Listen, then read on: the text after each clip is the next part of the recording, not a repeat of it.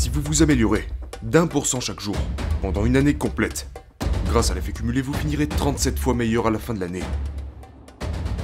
Les bonnes habitudes font du temps votre allié. Les mauvaises habitudes font du temps votre ennemi. Les habitudes sont les intérêts composés de l'amélioration de soi. Et donc l'objectif est d'apprendre à maîtriser cela et faire en sorte que le temps travaille pour vous et pas contre vous. Ce sont tous ces moments où vous prenez une décision légèrement meilleure ou légèrement pire, une petite correction ou une petite erreur qui vous rend 1% meilleur ou 1% pire. Et ces choses s'accumulent avec le temps.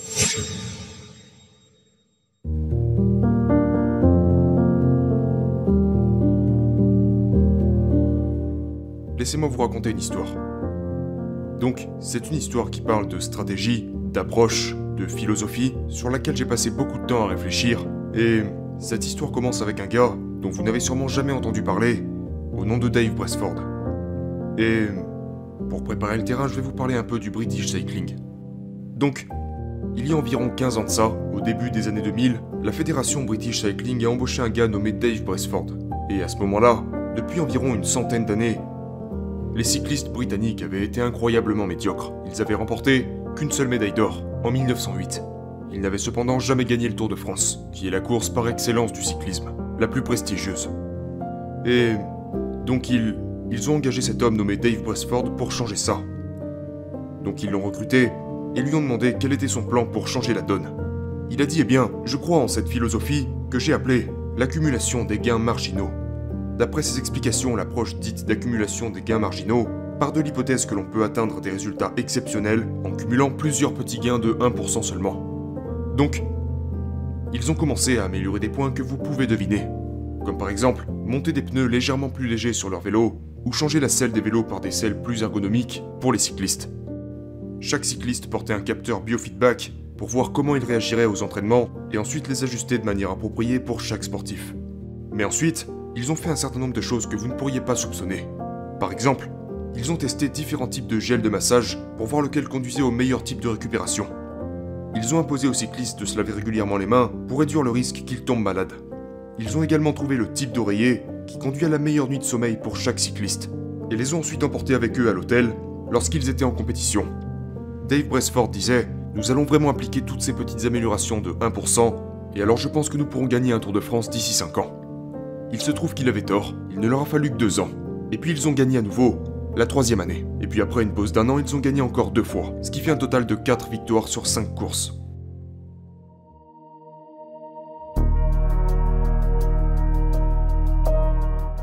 Et donc, cette idée que de petites améliorations, de petites habitudes, de petites décisions ne seraient pas seulement une cerise sur le gâteau de nos performances, pas seulement une bonne chose à avoir, mais bel et bien la clé qui déverrouille un succès significatif. C'est une idée que je veux que nous gardions avec nous pendant que nous avançons dans le reste de cette présentation. Et une bonne façon d'interpréter cette idée est d'y penser comme une logique mathématique. Il suffit de regarder les chiffres. Si vous vous améliorez d'un pour cent chaque jour, pendant une année complète, grâce à l'effet cumulé, vous finirez 37 fois meilleur à la fin de l'année. Et si au lieu de ça, vous vous dégradez d'un pour cent chaque jour, vous perdrez presque tout et vous finirez très proche de zéro. Et ce qui est, ce qui est intéressant ici, c'est que tout le monde désire une transformation. N'est-ce pas? Tout le monde veut cette radicale amélioration, ce succès radical. Mais ce que nous ne soupçonnons pas, c'est que ce sont les petites habitudes et les choix les plus minimes que nous faisons chaque jour qui contribuent le plus à nous transformer. Ce sont tous ces moments où vous prenez une décision légèrement meilleure ou légèrement pire, une petite correction ou une petite erreur qui vous rend 1% meilleur ou 1% pire. Et ces choses s'accumulent avec le temps.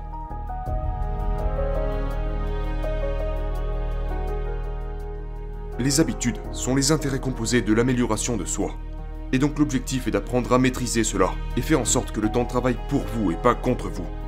Les bonnes habitudes font du temps votre allié. Les mauvaises habitudes font du temps votre ennemi. Et donc, tout au long du reste de cette présentation, je vais vous parler des choses à mettre en place pour pouvoir faire ça.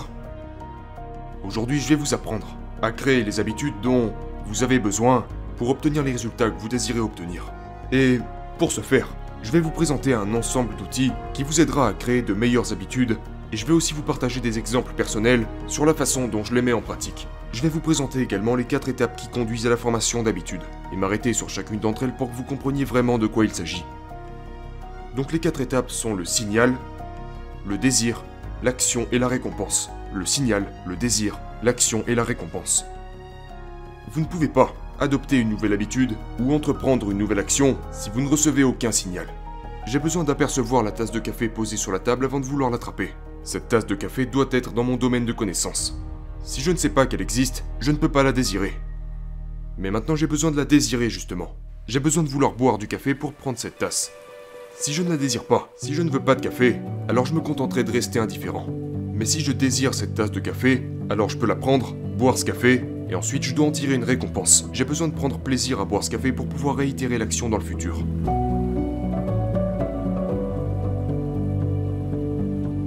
L'une de mes stratégies préférées en ce qui concerne cette première étape est ce qu'on appelle l'implémentation d'intention.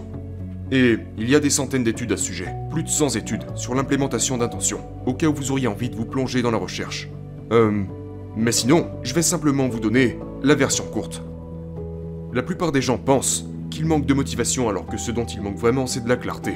Ils pensent qu'ils ont besoin de plus de motivation, de plus de volonté, pour se créer de nouvelles habitudes. Ils se disent, si j'avais juste envie d'écrire, si j'avais juste envie de méditer ou envie de m'entraîner, alors je le ferais.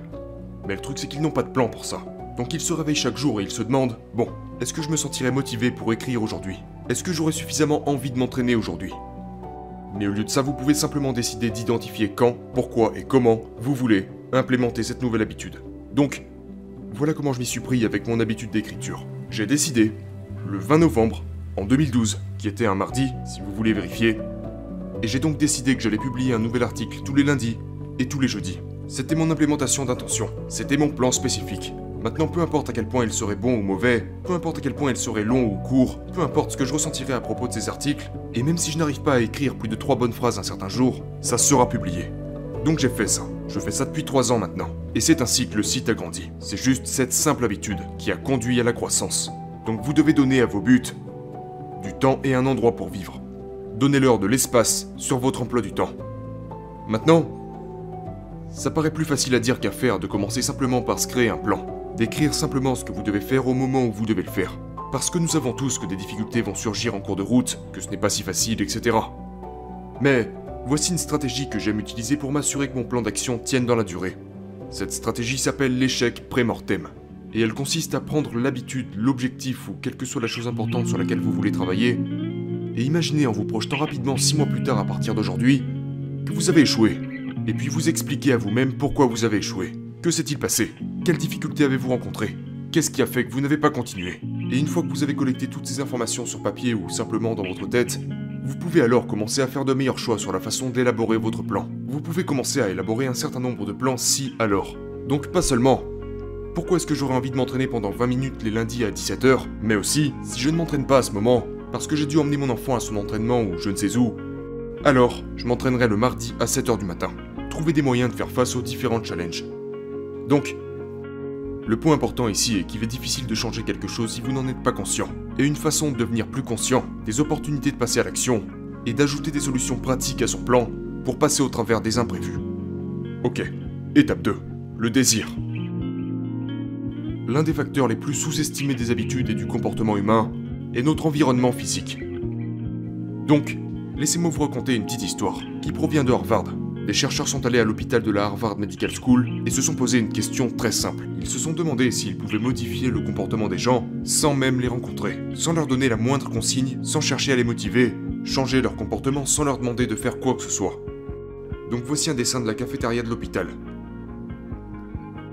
Donc, les cases roses et rayées sont les zones où reposent des réfrigérateurs qui contiennent uniquement des sodas. Et les deux cases noires sur les côtés sont deux autres réfrigérateurs qui contiennent quant à eux seulement de l'eau. Et puis toutes les dernières zones blanches sont des présentoirs avec de la nourriture. Maintenant, ils ont fait quelques petits changements. Ils ont transformé les zones roses en des réfrigérateurs qui contiennent également de l'eau. D'accord? Ils ont juste ajouté de l'eau, mais ces réfrigérateurs contiennent toujours des sodas. Ils ont seulement ajouté des bouteilles d'eau. Maintenant, que s'est-il passé? Je rappelle qu'ils n'ont parlé à personne. Mais, au cours des 6 mois qui ont suivi, les gens ont bu 25% d'eau en plus et 11% de soda en moins. C'est intéressant parce que si vous étiez allé à la rencontre de ces gens et que vous leur auriez demandé pourquoi buvez-vous cela, tout le monde aurait dit Eh bien, j'avais envie de boire du soda ou j'avais envie de boire de l'eau. Mais en fait, beaucoup d'entre eux ont choisi telle ou telle boisson simplement parce qu'on leur en a présenté. Et c'est un aperçu intéressant du point de vue de nos désirs. Notre environnement nous influence plus que nous le pensons. Nous voulons des choses simplement parce qu'elles se présentent à nous comme des options, juste parce qu'elles sont en face de nous pour la plupart du temps.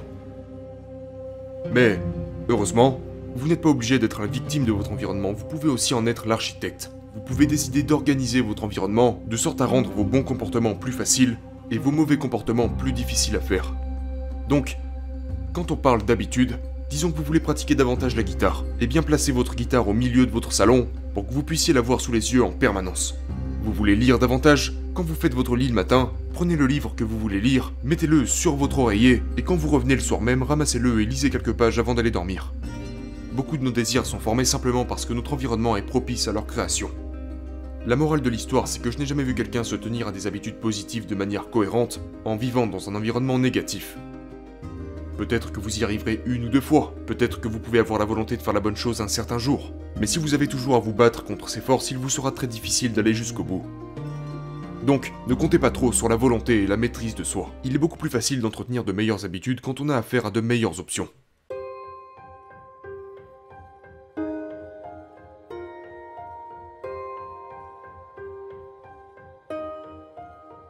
Vous voulez mettre plus d'étapes entre vous et vos mauvais comportements et moins d'étapes entre vous et vos bons comportements.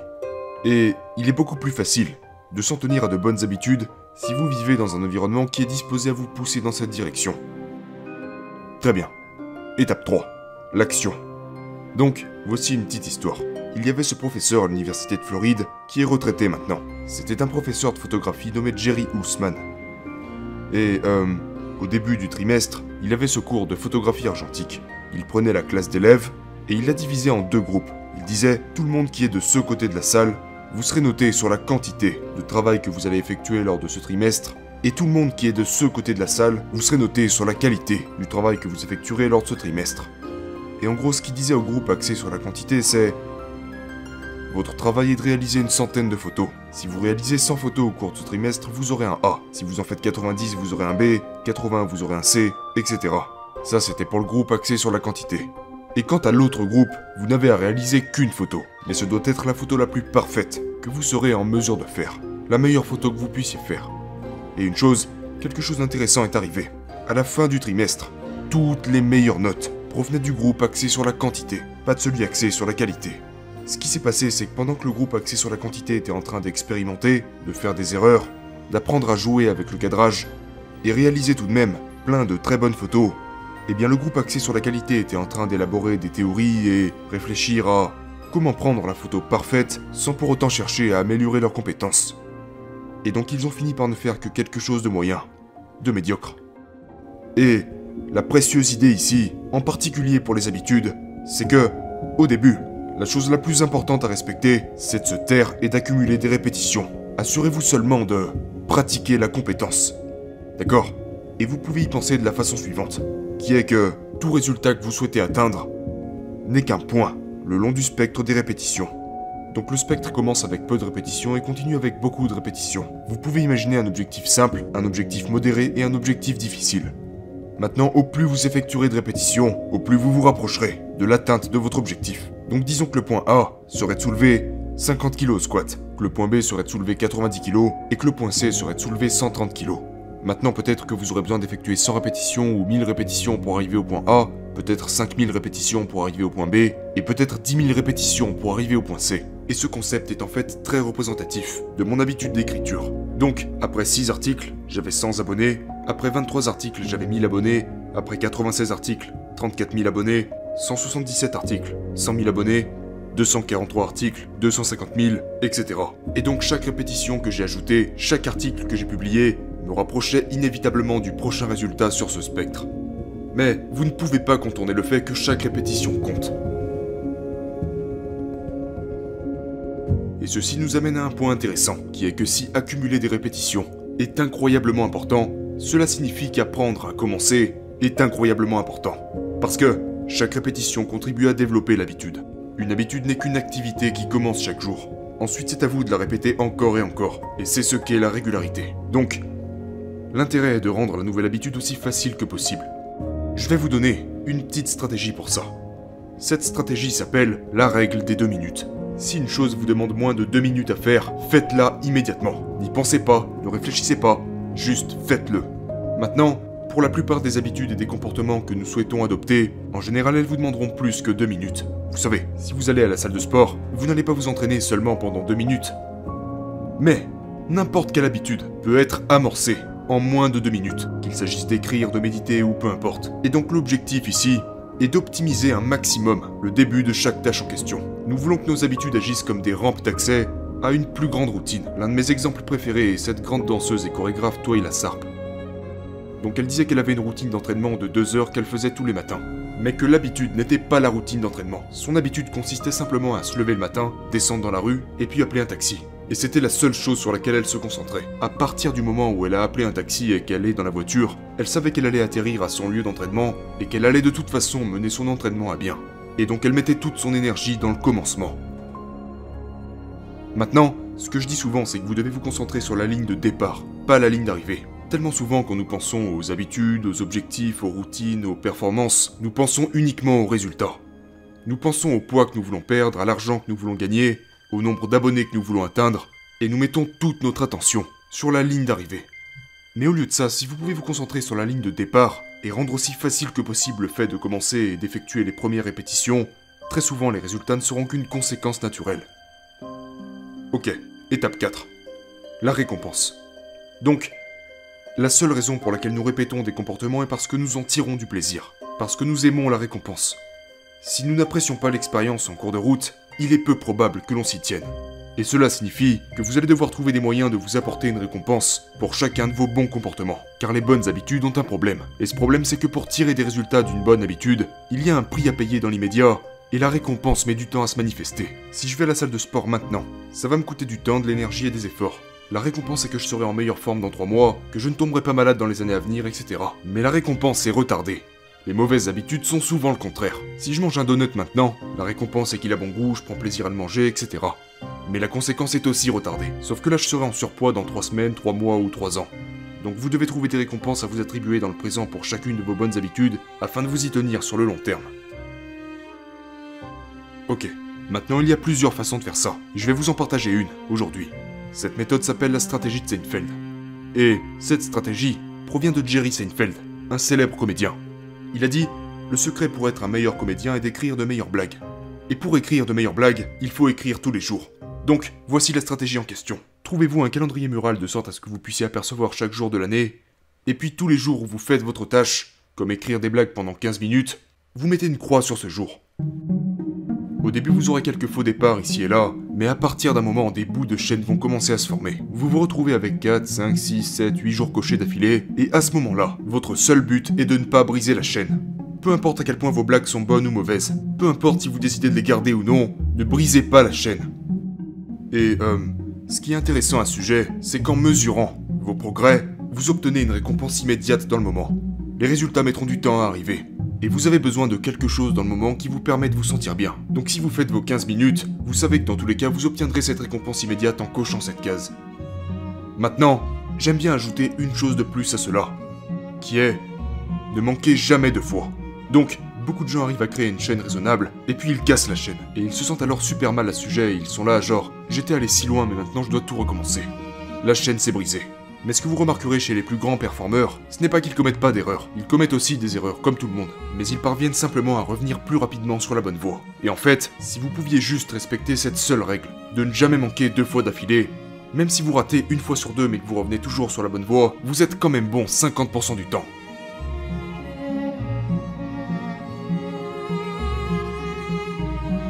Ok, donc c'était la quatrième étape. Le signal, le désir, l'action et la récompense. Maintenant, j'aimerais terminer en vous expliquant pourquoi les habitudes sont tellement importantes. Pour ce faire, je vais vous partager une dernière petite histoire sur le bateau de Thésée, qui est cette ancienne légende grecque à propos de ce fameux bateau que Thésée avait utilisé pour combattre le Minotaure. Et puis à son retour, vainqueur, son bateau aurait été laissé et préservé à Athènes. Et comme il était laissé là, année après année, les planches du bateau ont commencé à s'user, certaines à vraiment se détériorer. Et donc chaque fois qu'une planche était détériorée, il retirait la planche et la remplaçait par une nouvelle. Et ce processus a continué encore et encore, jusqu'à ce que toutes les planches d'origine avaient été remplacées. Et les philosophes, depuis des siècles, se posent la question, est-ce le même bateau? Est-ce le bateau qui était là avant ou est-ce quelque chose de totalement nouveau? Et je dirais que les habitudes fonctionnent de la même manière. Souvent on a peur, on se dit que pour accomplir quelque chose de nouveau, il faut devenir quelqu'un de nouveau, que nous devons abandonner tout ce que nous sommes. Mais en fait ce n'est pas comme ça que ça marche. Le changement peut s'effectuer planche par planche, étape par étape, habitude par habitude. Et graduellement, vous pouvez alors devenir quelqu'un de nouveau.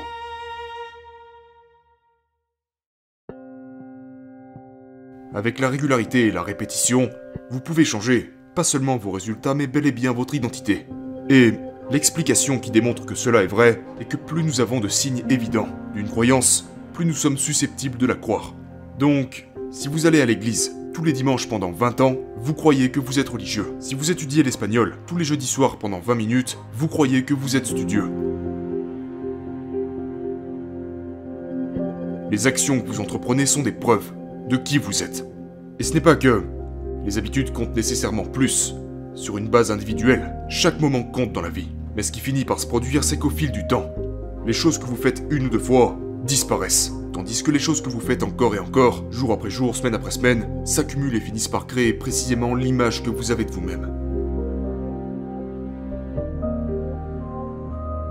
Chaque action que vous prenez est en fait un vote pour le type de personne que vous voulez devenir. Si vous voulez devenir quelqu'un de nouveau, alors prenez de nouvelles actions.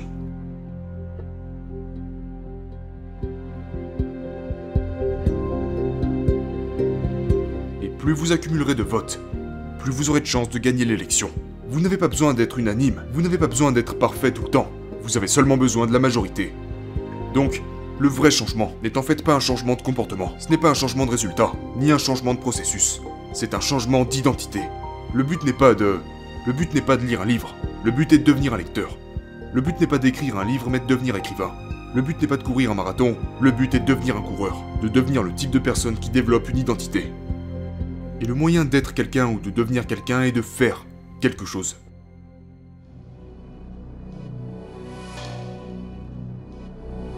Votre identité émerge des habitudes que vous avez. Et donc, voici le secret de ce discours. Il ne s'agit pas seulement de vous amener à faire de petits changements. Il s'agit en fait de vous faire croire à quelque chose de nouveau à propos de vous, de changer ce que vous croyez possible à propos de vous. Et les habitudes ne sont pas seulement la méthode par laquelle nous obtenons des mesures externes de succès, comme perdre du poids ou gagner plus d'argent ou méditer plus souvent, c'est aussi le chemin par lequel nous accomplissons un changement intérieur, et grâce auquel nous devenons concrètement quelqu'un de nouveau. C'est le chemin par lequel nous forgeons l'identité que nous avons les croyances les plus profondes que nous avons à propos de nous-mêmes et ce que nous croyons être possible ou non. Et donc si vous changez vos habitudes, vous changez votre vie.